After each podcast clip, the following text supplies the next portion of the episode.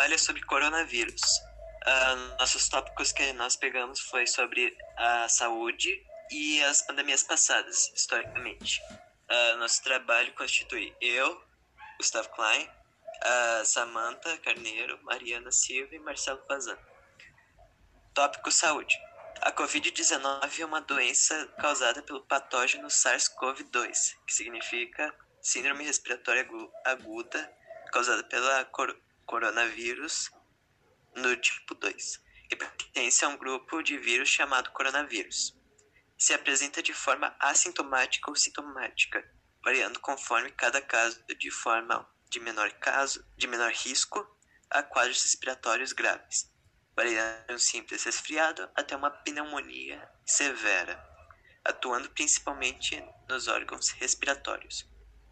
Formas possíveis de transmissão: a transmissão ocorre de uma pessoa doente para outra ou por contato próximo por meio de gotículas de saliva, tosse, espirro, catarro, objetos contaminados, como celulares, aperto de mão, etc. Origem: O primeiro caso foi de um homem hospitalizado no dia 12 de dezembro de 2019 na cidade de Wuhan, na China. Detectaram alta similaridade genômica com o coronavírus da SARS e MERS, outras doenças também causadas, que causam problemas respiratórios. Forma do coronavírus: as partículas apresentam projeções que emanam do envelope em forma de espículas, ou seja, espinhos, formadas por trímeros de proteína S, spike protein.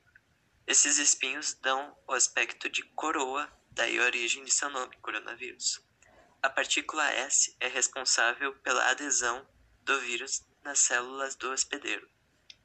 Participa no processo de interiorização no qual ocorre a fusão entre as membranas viral e da célula e a entrada do vírus no citoplasma. O vírus vem da família Coronavidae.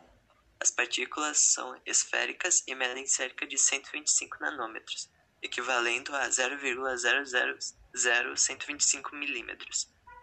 É revestido por um envelope fosfolipídico, classe de lipídios que são dos principais principais componentes da membrana plasmática da célula. E com você, Mari.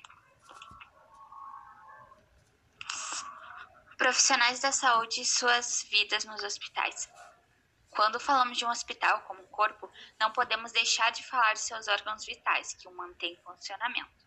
Os profissionais da saúde, enfermeiros, técnicos, médicos, faxineiros e outros. Nós estamos aqui por vocês, fiquem em casa por nós. Virou uma campanha um apelo dos profissionais da saúde no mundo todo. Além dos plantões exaustivos, que já era um problema antes mesmo da pandemia do coronavírus, agora os profissionais da saúde do mundo todo precisam enfrentar o medo constante de serem infectados e levarem o vírus para suas casas. A probabilidade que existia dos profissionais da saúde se contaminarem virou estatística. Na Espanha, 12% dos pacientes são profissionais da saúde. Na maior parte dos casos, o profissional se ausenta, se cura e logo volta a trabalhar. Afinal, como são a nossa linha de frente desta pandemia, eles são indispensáveis. Voltando a falar desse corpo tão essencial para o combate, para o combate da pandemia do coronavírus 19, os hospitais. Nesses tempos de pandemia, escutamos termos não antes comuns, como hospitais campanha, um hospital campanha é uma unidade hospitalar móvel, construída em diferentes locais e depois desmontada. Seu objetivo é desafogar o sistema tradicional de saúde das regiões mais afetadas.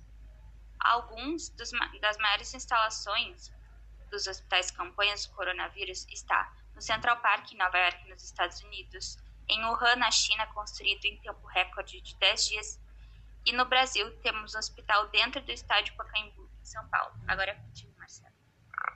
A gente tem historicamente três, tem várias pandemias. E algumas delas são, por exemplo, a SARS, ou a gripe espanhola, ou a gripe de Hong Kong, ou a peste negra, e por aí vai.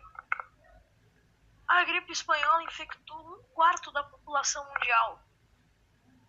E isso é uma coisa que é, deveria ser notada e deveria causar alguma mudança crítica na sociedade. Infelizmente não foi o que acontece, como a gente vê hoje em dia. Naquela época tinha sistema de saúde lotado, as pessoas eram colocadas em camas do lado de fora, em ruas, hospitais eram feitos de, em tendas, barracas, se fazia para médicos em combates armados. Era um caos. Hoje em dia a gente está vivendo esse mesmo caos. O sistema de saúde ele é completamente falho. Falta UTI, falta CTI, falta respirador, falta aparelho para entubar, falta aparelho para tudo.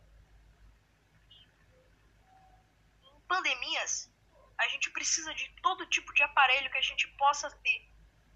Isso acaba ficando em falta para todos os países. E o que acontece? A gente fica sem. Agora é contigo, Samantha. Eu vou falar sobre a peste bubônica. A peste bubônica é causada pela bactéria Yersinia pestis e você pode pegá-lo pelo contato com pulgas e roedores infectados. Seus sintomas são inchaço na virilha, na axila ou no pescoço, febres, febre, calafrios, dor de cabeça, fadiga e dores musculares. A doença é considerada historicamente a causadora da peste negra, que assolou a Europa no século XIV matando entre 75 e 100 milhões de pessoas na antiga Eurásia, que foi uma pandemia que durou cinco séculos. No total, a praga pode ter, pode ter reduzido a população mundial de 450 milhões de pessoas para 350 milhões. E como ela não teve uma vacina, ela é tratada com antibióticos. A cólera foi a primeira epidemia global em 1817. Ela matou centenas de milhares de pessoas. Desde então, a bactéria Vibrio cholerae sofre diversas mutações e causa novos ciclos epidêmicos de tempos em tempos, que nem a Covid. Portanto, ela é também considerada uma pandemia. Sua transmissão acontece a partir do consumo de água ou alimentos contaminados, e é mais comum em países subdesenvolvidos. Um dos países mais atingidos pela cola foi o Haiti em 2010. O Brasil já teve vários surtos da doença, principalmente em áreas mais pobres do Nordeste. No Iêmen, em 2019, mais de 40 mil pessoas morreram devido à enfermidade. Os sintomas são diarreia intensa, cólicas, enjoo, e apesar de existir uma vacina contra a doença, ela não é 100% eficaz. O tratamento inclui reidratação, transmissão intravenosa de fluidos, IV e antibióticos. A gripe suína, o H1N1, foi o primeiro causador da pandemia do século XXI. O vírus surgiu em porcos no México em 2009 e se espalhou rapidamente pelo mundo, matando 16 mil pessoas. No Brasil, o primeiro caso foi confirmado em maio daquele ano e no fim de junho. 627 pessoas estavam infectadas no país, de acordo com o Ministério da Saúde. O contágio acontece a partir de gotículas respiratórias no ar ou em uma superfície contaminada. Seus sintomas são os mesmos de uma gripe: febre, tosse, dor de garganta, calafrio e dor no corpo. Esse é o nosso trabalho.